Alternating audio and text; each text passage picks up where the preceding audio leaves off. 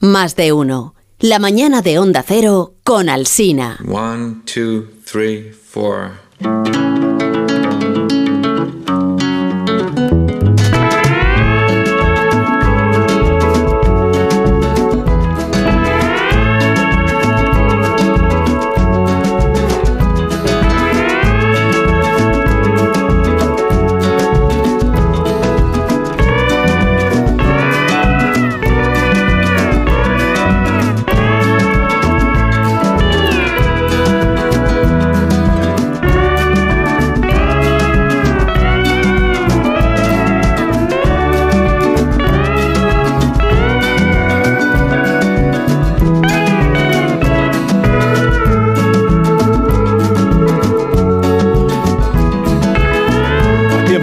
Cultureta de los viernes por las mañanas en todas las emisoras de Onda Cero. Esto es más de uno y aquí están los culturetas.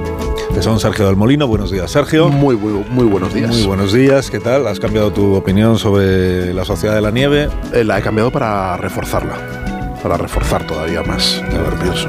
Hola, Rosa Belmonte. Hola, buenos días. Es que ya le he visto, días. ya le he visto. Además, Ahora, ya- me- me- ahora ya puedo alinearme con, la, con, Me a- con me quienes afeo. tienen razón y ponerme en tu contra, porque es que la película es maravillosa. Me afeó Rosa el, eh, el otro día, de las muchas cosas que me afea, me afeó eh, que, que digo mucho, digo, cuanto más pienso algo, más me Pero lo más, dec- más lo te lo pienso. decía de maestro. Sí, de maestro que lo decía. Más digo, la pienso, Cuanto más, más la me pienso, más gusta. me gusta. Pues esta me pasa lo contrario. ¿cómo Cuanto más puede- la pienso, más me ¿Cómo te disgusta. puede gustar, maestro? También, pues mira, así me pasa. Maestro es- bueno, Así hola, estamos, está polarizado este Hola, programa. ¿qué tal? ¿no? Espero que no hayas tenido que probar la carne humana para que te guste cada vez menos la sociedad de la nieve. Bueno, Amón, ¿cómo estás? Bienvenido. En las tesis mm, no negacionistas. Las tesis correctas. O sea, Correctas. la peli está muy es que, bien. que el otro día decía buena. que se comería un cadáver como con Bueno, la facilidad sí, que sí. se toman estos churros. ¿no? Esos churros, qué ricos Pero- pero están, ¿Qué debate cierto. hay? ¿Qué, qué- te acuerdas? no? ¿Qué debate hay? Comerte a, claro que a no hay Guillermo debate. Altares eh, en su propia salsa. Tampoco No, vamos a seguir en esa línea porque es entonces haríamos quién. el mismo programa que la semana pasada. De verdad. Y este programa se caracteriza porque eh, los temas siempre son distintos. Sí, y por su continuo proceso de innovación. Innovación permanente. ¿Verdad? Sí, sí. O sea, por ejemplo, en este programa, si una vez se habla del holocausto, ya no se habla más. Nunca del más. holocausto. Si una vez se habla de las películas del oeste, pues ya nunca más se habla. ¿Por qué? Para no repetirnos. Eso es. Muy Muy bien, pues ya, pues hasta aquí un poco el, el preámbulo. Ahora vamos a hacer una llamada internacional. Me han dicho, atención, tengo que decirle al ingeniero, podéis ir llamando a. Es un número extranjero. Es conferencia. ¿Conferencia? Conferencia, se decía. Conferencia. Bueno, Conferencia se decía antes. Nuestro público no entiende lo que está diciendo. a una señorita Pues así, haciendo así. Pues son, Eso decía mi abuelo. Dice, Claro. cuelga, cuelga ya, que es conferencia, decía. Sí. Claro, claro, eso es más caro. Pero mi pueblo de Ya, pero Torreca- es que tu abuelo era el tatarabuelo de ellos. Sí, mi, claro, claro. mi pueblo de Segovia llamabas a una centralita que te ponía con la casa. O sea, no llamabas directamente a la Claro. casa. Llamabas a una señora que era la telefonista del pueblo y te ponía claro, con la casa. Mira, Guillermo la- tiene, la- 170 Guillermo la- tiene la 170 años, telefonista. parece. ¿eh? La No, telefonista esto tenía. es los años 80. Conectaban los teléfonos, eh, el tuyo con el de otra casa, con un cable con Claro. jack, jack. O sea, Y con- eso en los pueblos donde había teléfono en la casa, que luego había que ir a llamar al teleclub. Estamos hablando de los años 80. Muy bien. Hacen nada. De los años 80. ¿Sí? Sí, sí. Claro, era, ¿acordáis cuando pusieron teléfono en la casa de la pradera y la señora Oleson contestó, ¿What New Grove? Dígame. No, de- de nadie, su se, nadie se acuerda No. de eso, Rosa. Nadie se acuerda. Pues le de pusieron teléfono, solo había allí. Yo ahí no llegué. me- En el General Store de no los Oleson. Y 471 Carnicería Sansó. que también Nadie se por acuerda tampoco de eso. Bueno, está sonando ya la señal telefónica. Atención, que es una llamada internacional. Conferencia. Es una entrevista que vamos a hacer al hombre del día. Hola. Sí, Hola, buenos días. ¿Qué tal? Buenos días, desde Bruselas. ¿Por qué Tamara? de- es que yo voy a ceñirme, ceñirme al guion. Ah, ¿Por, vale. qué, ¿Por qué Tamara? ¿Por qué Tamara? A ver, eh, yo creo que en la, en la nota de prensa pone claramente que los, los Javis eh, han contado conmigo. O sea, como que yo he sido como el siguiente escalón después de que la voluntad ya fuera aplicada a ellos. Ya, pero Y, a ti, y cuando los Javis te piden que hagas algo, pues te lo comes, como en la Sociedad de la Nieve, te lo comes con patatas. Entonces, si tengo que hacer Tamara, pues hacer Tamara. Me llegan a haber pedido hacer el biopic de Lázaro Carreter Vale. y lo hago también. Vale. Me da igual. ¿por Yo qué soy un Tamara mercenario. no lo Escribió eligió? La ciudad no es para mí. Voy a ir dando respuesta a las preguntas de ¿por qué Tamara no lo eligió él? Vale. Eh, ¿Nos puedes... Le estoy, le estoy tuteando. ¿Nos Mm. puede adelantar alguna elección de casting? Igual tampoco la ha hecho él el casting. Eso me interesa. Es que- Eso, Sí, mira, eso, eso. a lo mejor tampoco no, es o cosa sea, suya, eso es de los Javis. No, tengo terminantemente prohibido, no, eso ya me temo que es cosa mía, pero tengo terminantemente prohibido No responde. transmitir ninguna ninguna eh, información sobre el casting, pero tengo que deciros también que de estos días lo he ido coto- cotorreando con Rosa Belmonte Sí. de, de cabo a rabo. Teníamos O sea, que una gran duda todo. sobre Margarita Seis Dedos, sobre quién debía ser Margarita Pero Seis un momento, Dedos. Rosa está asesorando eh, para que- No, para pero el él casting. me ha ido contando cómo se ha ido desarrollando esto. Él es Nacho Vigalondo, que no lo había dicho, y los oyentes decir, seguramente sí, lo ignoran no, por completo. No se está nadie se nada, está ¿no? entendiendo nada, es verdad, perdonadme. Nadie se entera de nada, sí. Bueno, vamos a ver, Nacho Vigalondo.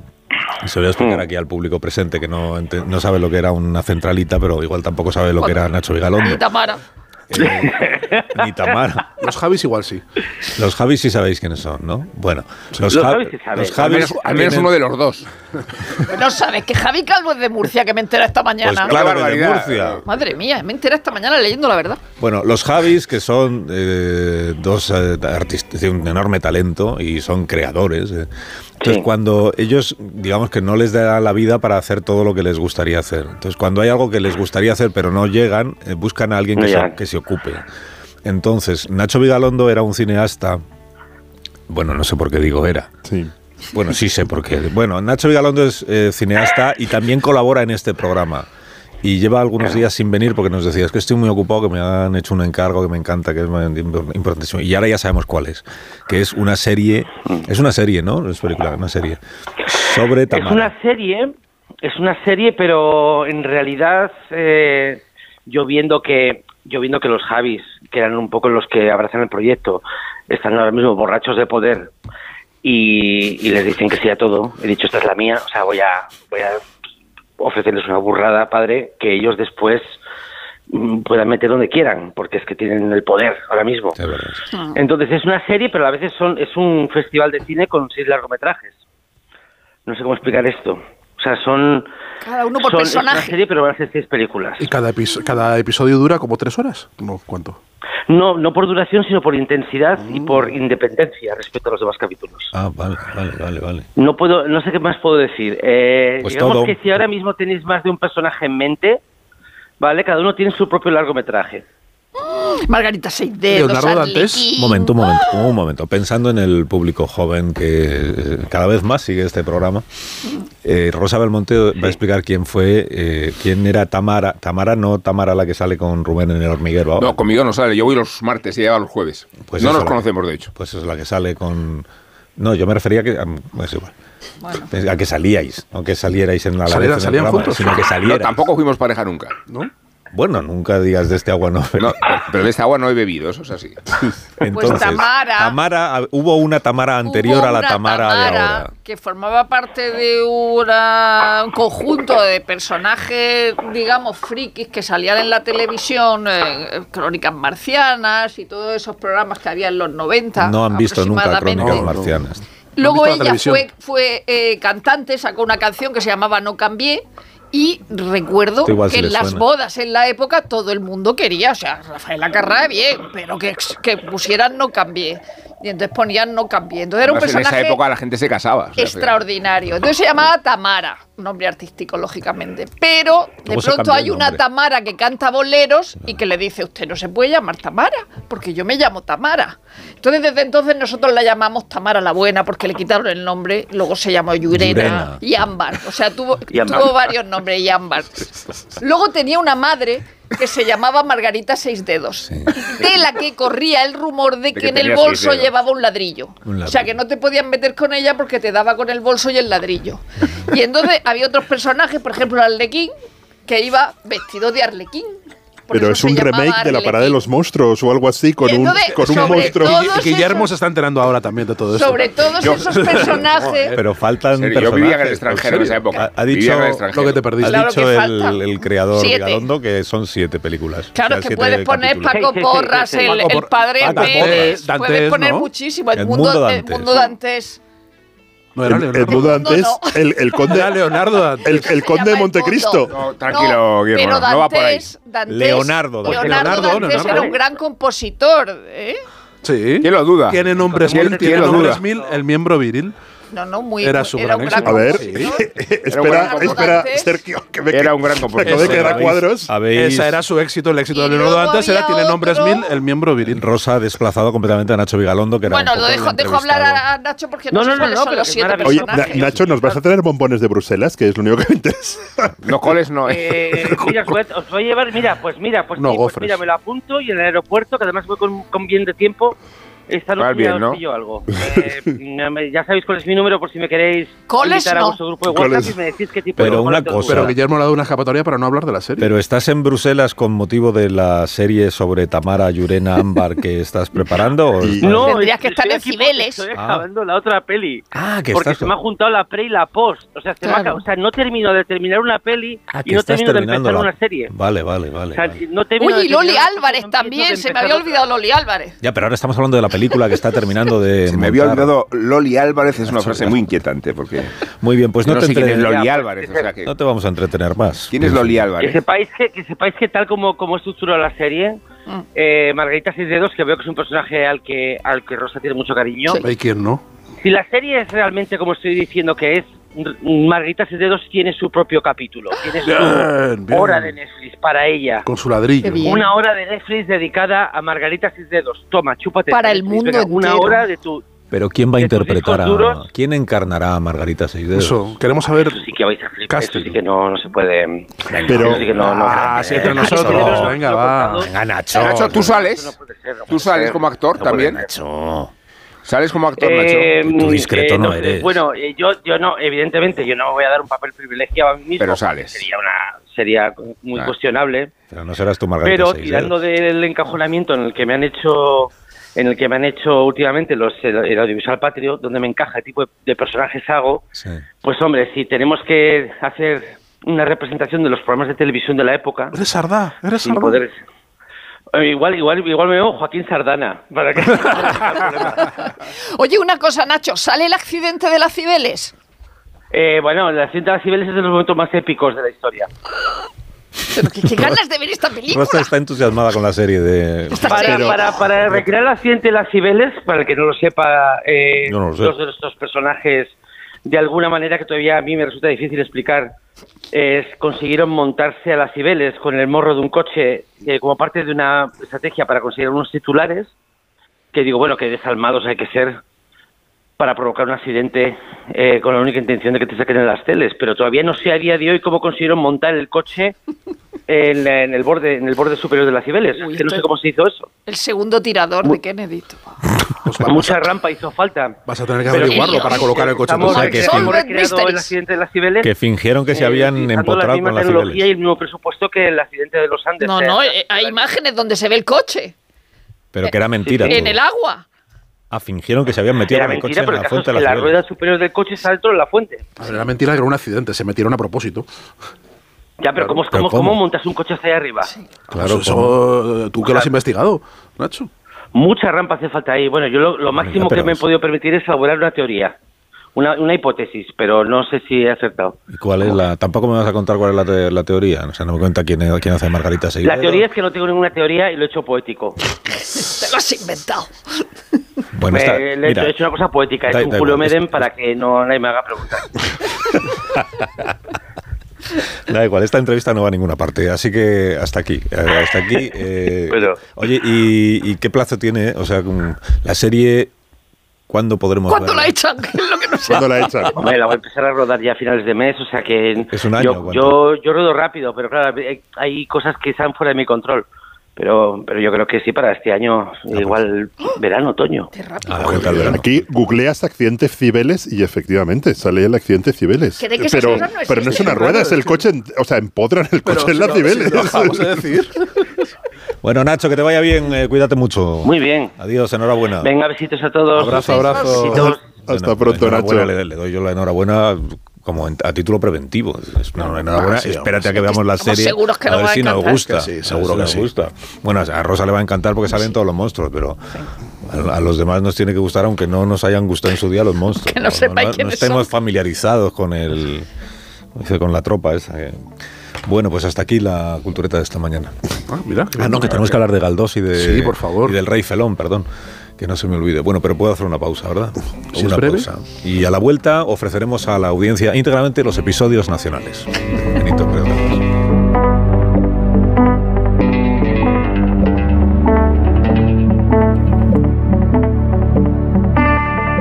Más de uno en Onda Cero, donde Alsina.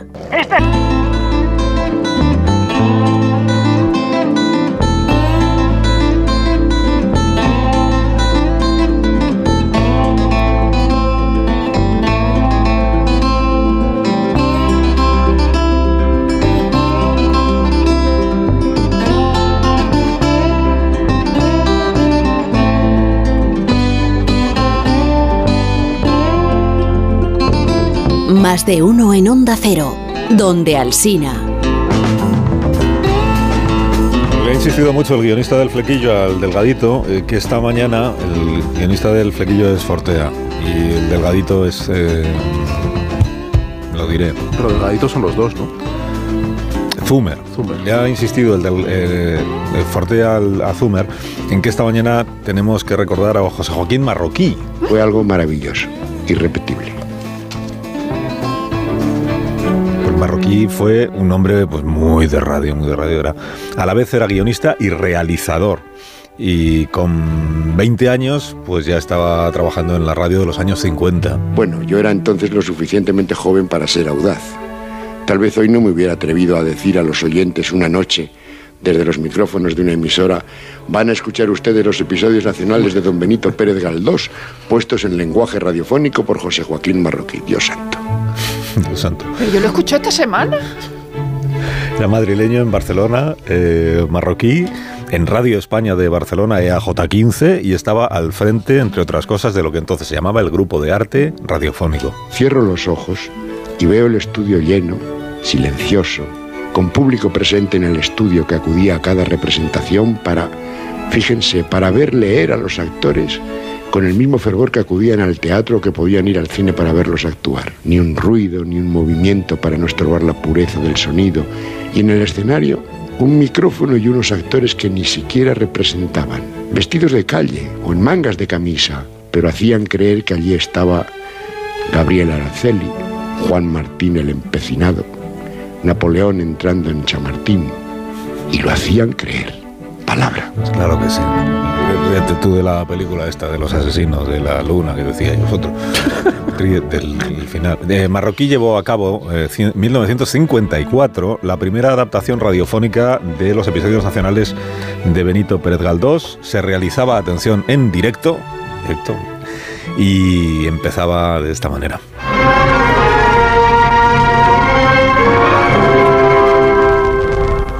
Episodios nacionales de Don Benito Pérez Galdós. Una nueva exclusiva radiofónica de José Joaquín Marroquí.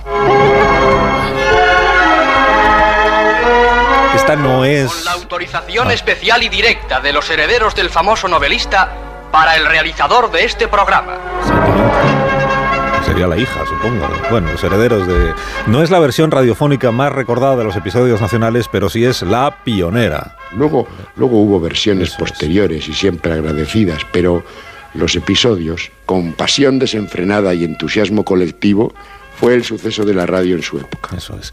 La más conocida de las versiones de los episodios nacionales, con toda justicia, es la que llevó a cabo Radio Televisión Española un poco después, entre el año 73 y el año 1975.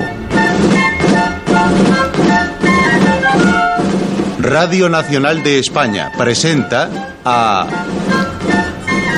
José María Rodero en los episodios nacionales. De Benito Pérez Galdós, en adaptación de Carlos Muñiz. Emitían los episodios eh, de los episodios nacionales, o sea, los capítulos de este serial, los viernes a las 11 de la noche, que es una hora muy cultureta. viernes a las, a las 11 de la noche. Y a cada libro le dedicaban tres programas de 50 minutos cada uno. O sea, que fijaos el trabajo de producción dramática que había ahí y que algún día emularemos también aquí. Bueno, así empezaba el primer episodio dedicado a El terror de 1824. El coronel Garrote se acercó al prisionero. ¿Estamos ya en Madrid? no es el prisionero. Es el héroe de las cabezas de San Juan, coronel Garrote. ¡Menudo héroe! ¡Un héroe de pacotilla! ¡Traidor! ¡Fuera, Riego!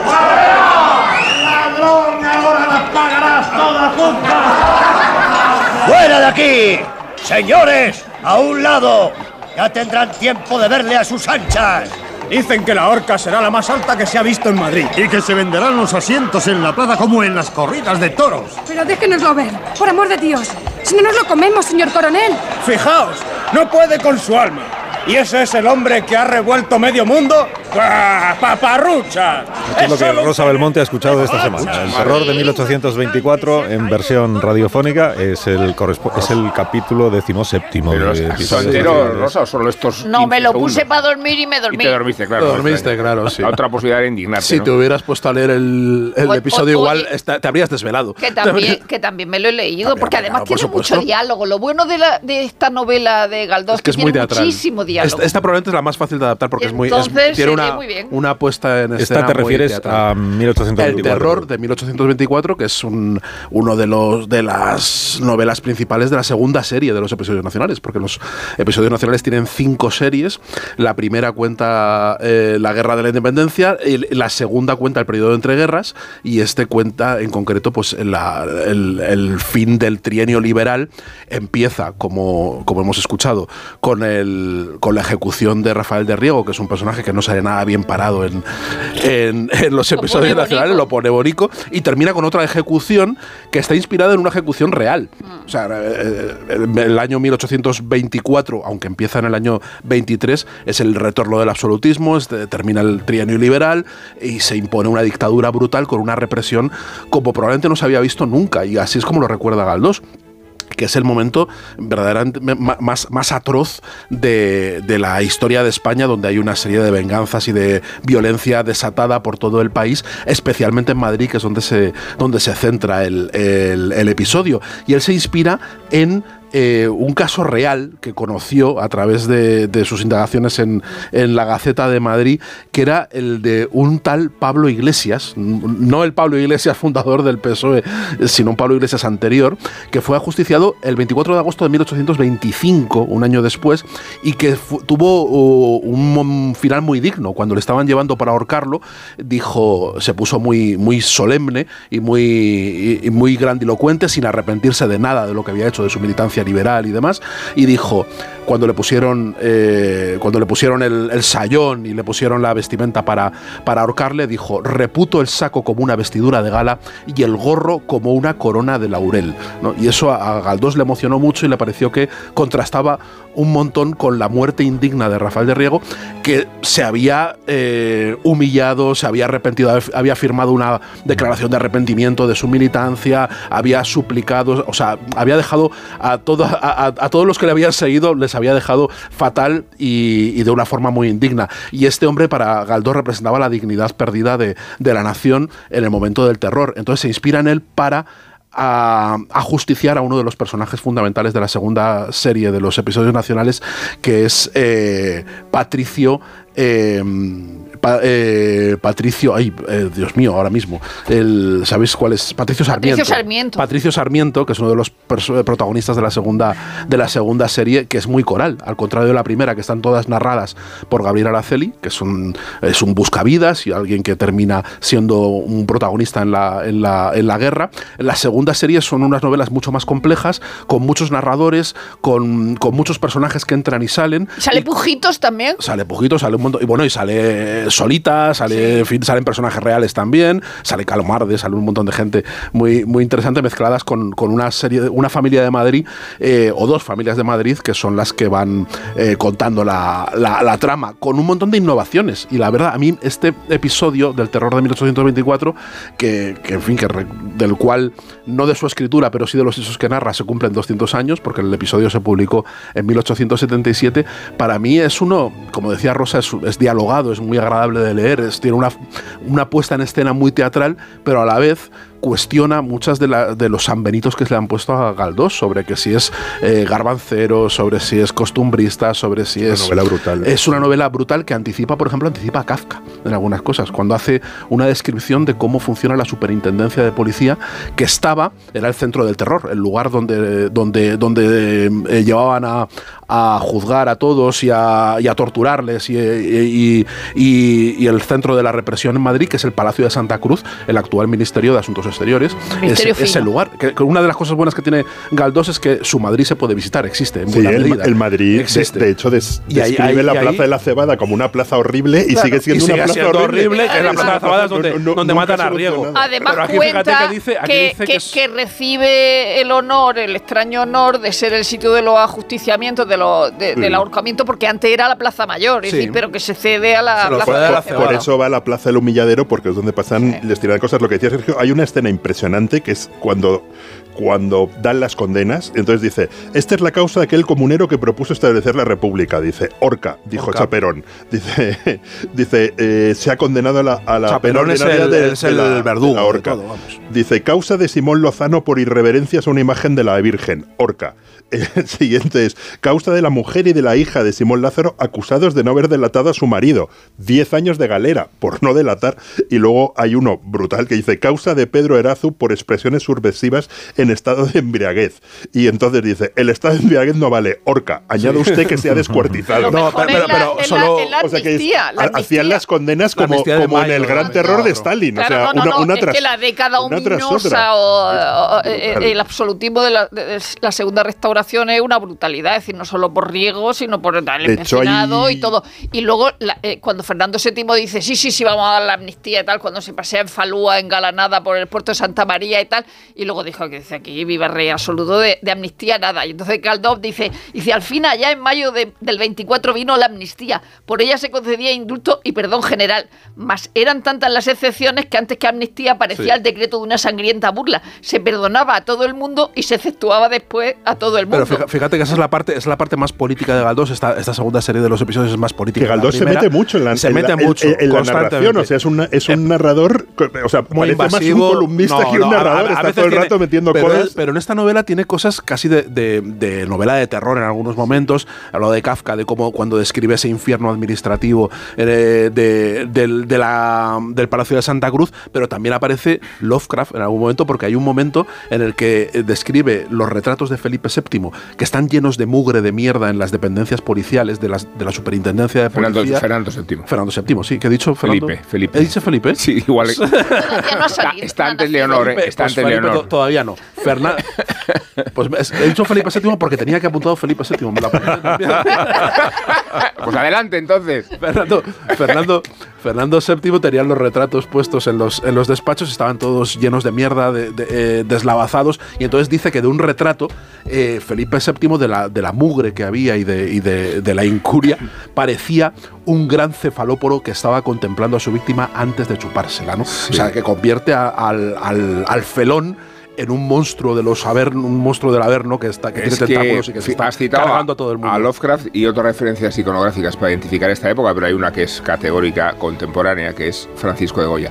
Eh, precisamente porque la lectura de lo que es- emana este episodio nacional es todo lo que Goya pinta. Y lo, fíjate, Goya ya no está en España en ese episodio. eh, no, se- se Goya ha ido. se ha ido por temor a la represalia. Claro, Pero claro, los claro, exiliados claro, claro, parte claro. también Claro, de esa claro. época. se exilia, pero la conoce en su integridad. Y es el primero que nos pinta Fernando VII como un monstruo al acecho, por mucho que el retrato de 1814 fuera oficial.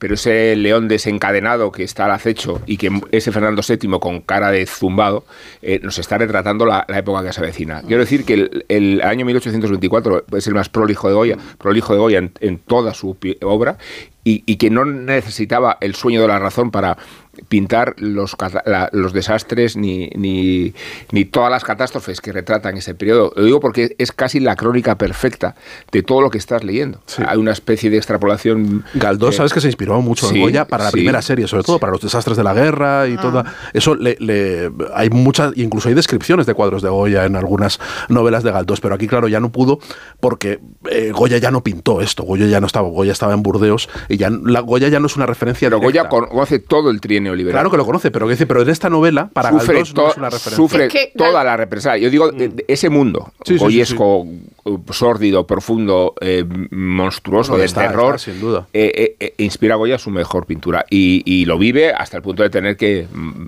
exiliarse a Mira, Rubén. por Claro, miedo a mano, ser no represaliado por. Fernando VII, ¿no? Mira, mira Rubén, qué, qué personajes eh, goyescos que aparecen secundarios en esta novela que son maravillosos. Está el trapense, que es un personaje real, que era un guerrillero, un guerrillero reaccionario, Sí. que era un monje, era, era un, un antiguo monje que era un monje trabucaire, que iba con, iba armado hasta las por todas partes con, con, con trabucos y con pistolas y, demás, iba eh, eh, em, atravesando Madrid con un burro, se llama Antonio Marañón y aparece de vez en cuando. Y es, es un personaje que parece eh, entre Goya y Tarantino. O sea, Sí. de repente aparece como un personaje ahí eh, tremendo. Está Francisco Romo, que es uno de los eh, militares, eh, de, los, de los militares reaccionarios también, al que califica como hombre cárcel. Dice, es un hombre que parecía una cárcel, su cuerpo, su cuerpo parecía Pero una es, cárcel. es muy gracioso cuando va a declararle su amor a- a Elenita, porque ta- también tiene sus toques de humor. Y entonces eh, Romo va y dice: Tenemos que hablar. Atención, Elenita, yo tengo la desgracia de estar prendado usted. Dice, y dice ella: Pues mire usted, yo tengo muchas desgracias menos esa. Menos esa. Y decía Guillermo esta, esta, mm, esta matiz editorializante de- Sí. del propio escritor. Y se nota en su defensa mm, de bueno en su actitud contra la pena de muerte, ¿no? Sí. Como rasgo eh, Sí, sí. civilizador, eh, que era una, una actitud muy difícil de sostener en esa época. ¿eh? Pero además contra la pena de muerte y contra lo este- que tiene alrededor la pena de muerte, es decir, a lo que sometían a los reos los días anteriores. Además- eh, y a de- la de arbitrariedad y, a- y a propia las de categorías. ni, ni el es- régimen chino tenía tantas categorías de aplicación. Y es una novela que impresiona mucho porque intuye cómo el terror va a marcar el siglo XX. O sea, es, es como Lenin, Stalin, los nazis, eh, la posguerra española. Además, estamos eh, en eh, un o sea, momento lo- en el que lo- no hay libertad sientes. de expresión No. y por tanto no hay periódico. Es decir, No uno, de- periódico, uno sí, de sí. los diálogos es, dice, ¿le traigo usted una golosina, un red? Dice, ¿Le traigo un periódicos". periódico? Y dice, no hay periódico. No hay periódicos, sí, sí. Y, y luego te podían, mm, por tener un retrato de, de los comuneros, por ejemplo. O sea, es la, la obsesión Pero que solo con se podían comuneros. imprimir eh, esquelas de convites. O sea, era lo único que se podía imprimir. O sea, no se podían escribir panfletos, periódicos. nombres, los nombres de Galdós que son maravillosos. Benigno Cordero, Sí. Patricio Sarmiento, que ya lo hemos dicho. Felicísimo Carnicero. O sea, son nombres maravillosos de Galdós que luego cuando ves la biografía de Galdós dices se los inventaba. No, No. es que la gente que rodeaba a Galdós se llamaba así. Se llamaba así. Sí. Bueno, le eh, la novela está ahí para que la quiera leer Sí. y, y Y es la, cortita. y Sí, la muy cortita, dramatización sí, sí, sí. radiofónica supongo que También. también tiene. Si no se la pide usted a Fortea, que lo tiene todo. No, no, está, está en el archivo de Radio Nacional. Todo, todo, todo. Eh, un minuto. Y a la vuelta, a ver si nos da tiempo de decir algo de la película de Pain. de Pain, que le ha gustado mucho a, a Willy. Sí. Y a, a vosotros. A mí Sergio también, sí, sí, sí. Es muy mona. Entonces a mí no. Ah, no. No, a mí me ha gustado. sí. Pues ahora lo quitamos. Más de uno en Onda Cero, donde Alsina.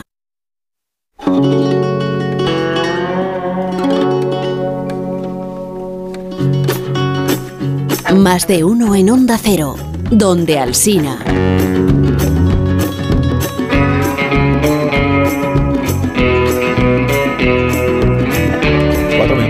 12 de la mañana, una hora menos en las Islas Canarias. Hay otra cultureta luego por la noche a la una y media que es más larga y ahí se puede hablar muchísimo más de cualquier asunto que los culturetas decidan. En esta, pues el tiempo dura lo que dura. ¿Por qué? Pues porque, porque es, la, es, pues es la cultureta de la mañana. El- Entonces, la película de Alexander Payne. De los que se quedan, ¿no? Los Sí. que se quedan es como se se ha traducido aquí, porque el- en, en la, en- la palabra está en inglés es un poco difícil de traducir. Sí, los de leftover. Se- Sería un No, poco los que se han quedado no, tirados. los que se han quedado tirados. No, Los eh, Holdovers. hay una expresión que se dice mucho, ya no, ya no se hacen películas como las de antes, Y y, es que- hay que decir, ya sí se hacen películas como las de antes. Pero es que además yo le he leído a Irene. Crespo, dice, "Eh, es, una película de, como si es una, fuera una película de los 70, rodada en los 70, dice, pero es que parece que está hecha No, es los que 70". técnicamente ha hecho no sé qué virguería Sí, para que el grano, la- la gracia de para la que el película- grano de la película tenga esa cosa de los Afortunadamente 70. la gracia de la película no es esa, sino es la película misma. Sí. Lo digo porque si fuera un ejercicio filológico o un ejercicio de estilo, podríamos estar un poco eh, saturados de tanta mensaje y de tanta pretensión de, de contradecir las normas cinematográficas de nuestro tiempo con los planos cortos para ver las películas en los móviles, ¿no?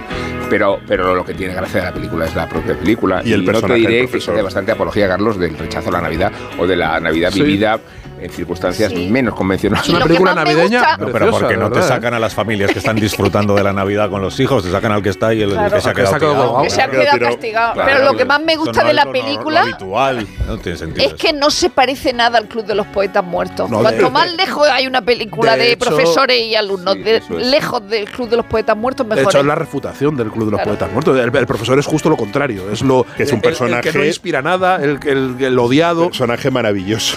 Maravilloso, la verdad. Paul Oye, y lo que hace con el ojo, Paul que Giamatti es una cosa es impresionante y hace un papel difícil. ¿Tiene un problema Yamati de verdad ahora en el ojo? ¿Es que se, se lo han Yo no- puesto? Pues si no, va, con lo si eso es interpretación ya, yo Sí, ya no, alucino con el co- control de su cuerpo. Bueno, pues O sea. No, no, yo creo que le habrán hecho alguna, al- alguna virguería, pero cuando dice que, que el señor huele mal, es que lo, lo, lo, lo- siente. ¿Cómo ¿no? dice lo de que huele mal? como dice que es la Dice, enfermedad? le- dice, le importa que baje la, ventana y que sea tan franco, pero usted huele mal. Dice, sí, es que no sé qué, no sé cuántos tengo un proceso por la tarde que huele a pescado. Y, Pero y le da da- un nombre extraño. Sí, porque no procesa no sé qué proteína, dice. Entonces eso le hace oler mal. Pero es una, ah, vamos, a mí me ha gustado muchísimo, me parece una Es muy película mona, es muy maravillosa, muy, Muy bonita, muy bonita. muy bonita, sí. Muy bonita, nunca pensé que escucharía esto. Qué lindo, ¿no? Que, Muy bonita. sí. Es muy mona, es muy bonita Sí. la película. Nos que bajo estamos esta coraza tenemos un Nos corazón- estamos ablandando. Tendremos que ver 10 películas de Clint Eastwood para... Tenemos que ver la de Yorgos Lantimos. para- ¿Cuándo la, cuando se- cuándo Ya, la po. echan, no? Tenemos que ver dos Berman y tres Clint Eastwood para que viene que se nos pase. la zona de interés y ya. Bueno, pues esta no-. ¿de qué vais a hablar esta noche? De otros temas, ¿no? Para no repetir. Vamos a hablar de Vértigo de... ¿De Vértigo? ¿De qué Sí. director de cine, Sergio? Dilo tú. Es eh, Hitchcock. Pero de- Alfred de- Hitchcock. ¿Es un monográfico sobre Vértigo? No, viejo Está bien, Hitch. Se habla de Hitchcock y después se hablan de otras cosas. Bueno, es que nunca se ha hablado de Hitchcock en la cultureta. No, es un tema-. Y no se repiten los temas. Y luego se habla de- del putiferio de Ravensbrück, ¿no? ¿Cómo es? Sí, el ¿Cómo? putiferio de Ravensbrück. Eh, Sí. Ah, muy bien. Es como- Un Muy poco bonito. sensacionalista. Ahí creí, creí que no lo ibas a decir. Vivo. creí que se iba a quedar en el secreto. no es. Hoy sube la audiencia. Bueno, adiós. Bueno, hay que buscar, de verdad. ¿eh? Nos han dicho que está bien que lo que Oye, que estamos pero que hablando sí. de esclavas sexuales, ¿eh? Eh, que quede claro. No, que no, En contra, ¿eh? Estamos en contra. Hitchcock estaba a favor. Y de la necrofilia también, Un pero. poco sí, sí. Bueno, Yo todo eso esta noche a la una y no media. que ahora llegan las noticias. No, sobre todo 12 porque de venimos de participar de un programa Adiós, Rosa. Adiós. ¿Qué dices? Adiós, amor. Adiós. Adiós. Adiós, adiós, adiós. Adiós, adiós, Sergio.